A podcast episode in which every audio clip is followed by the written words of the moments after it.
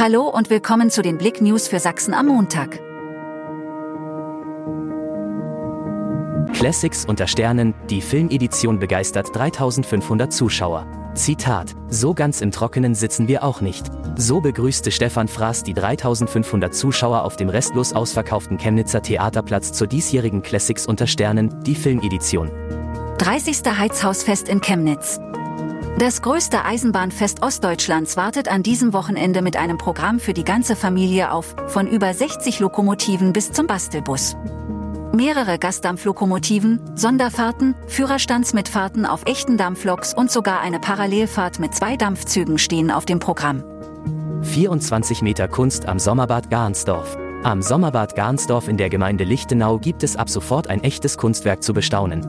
Die Graffiti-Experten der Kreativagentur Rebel Art gestalteten die 24 Meter lange Wand der Kegelbahn mit elf Motiven aus der langen Geschichte des Bades. Von Traktor überrollt, Einweiser schwer verletzt.